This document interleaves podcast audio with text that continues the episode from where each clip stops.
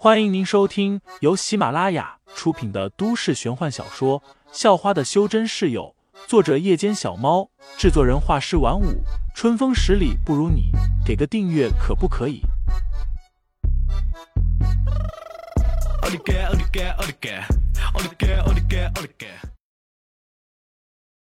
第一百四十一章异世界下。废材走到门口。只见潘晓林和庄云分别抱着一个大箱子，手上则是拿着一把长剑，看起来好像还是真的剑。刚才的声音似乎是剑掉落在地上，剑柄砸到了潘晓林的脚。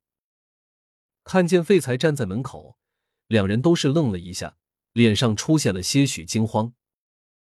废柴哥，你今天怎么回来这么早了？不是吃了饭才回来吗？潘晓林问道。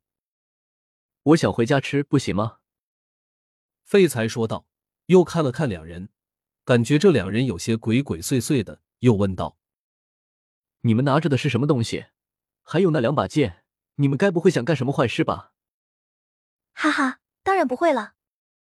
潘晓林很不好意思的笑了笑，庄云也连忙摇头说道：“这些东西都是漫展用的，对，是漫展用的。”不过，我们要先穿一段时间，熟悉一下。潘晓林补充道，接着就和庄云进去了。进去之后，两人就直奔楼顶，用梯子爬上屋顶后，一起进了小世界。废材总觉得他们有什么鬼主意，也偷偷进去看了许久。不过，这两个丫头确实也没干什么坏事，真的只是在穿着一身盔甲，拿着剑挥来挥去。便出来继续研究那个小圆盘了。然而到了快上课的时候，废材进去叫他们，结果却发现两人不知道跑哪去了。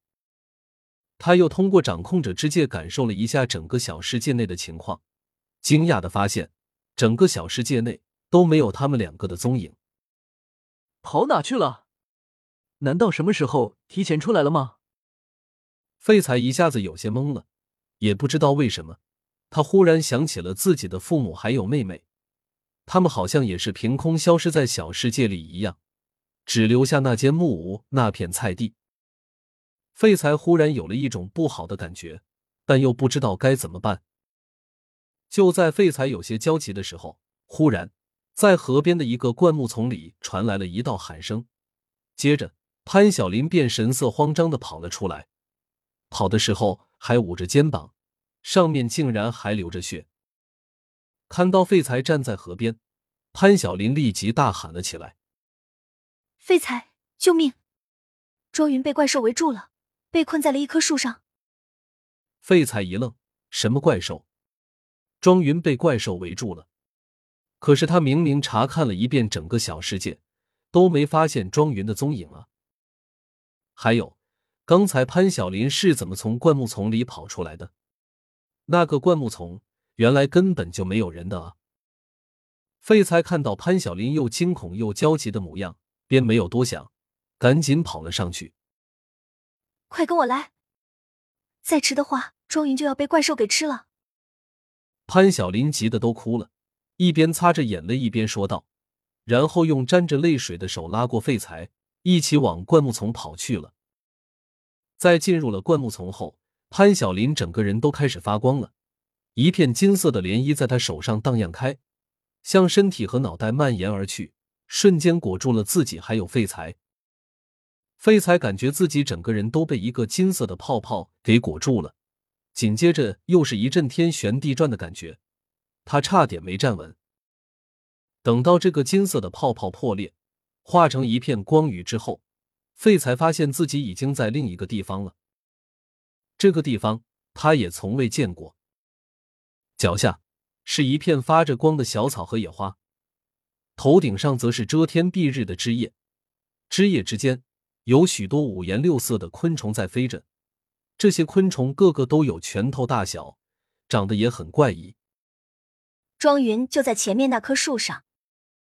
潘晓林又喊道：“废材！”回过身来，赶紧又跟着一起跑了过去。没多久，他便看见了一棵垂着无数条藤蔓的大树，这棵树少说也有五百米高，穿着一身盔甲的庄云正被几根藤蔓缠着，他的那把剑则是插在了地面上，而地面则是徘徊着三头长得很像鸵鸟的动物，只是它们没有羽毛，全身皮肤为深蓝色，还长着一张满是利齿的鸭嘴，看起来很是吓人。这是什么东西？啊废材都差点被吓了一跳。这三头不知名的动物，长相比小世界里的那些怪物还恐怖。看见废材来了，庄云立即就大喊了一声：“废材，小心点！那三个东西嘴巴很硬的，连石头都能咬成粉碎。”刚才两人进到这里的时候，那三个鸵鸟一样的动物正在啃着石头，把一块大石头都咬碎了一大半。听众老爷们。本集已播讲完毕，欢迎订阅专辑，投喂月票支持我，我们下集再见。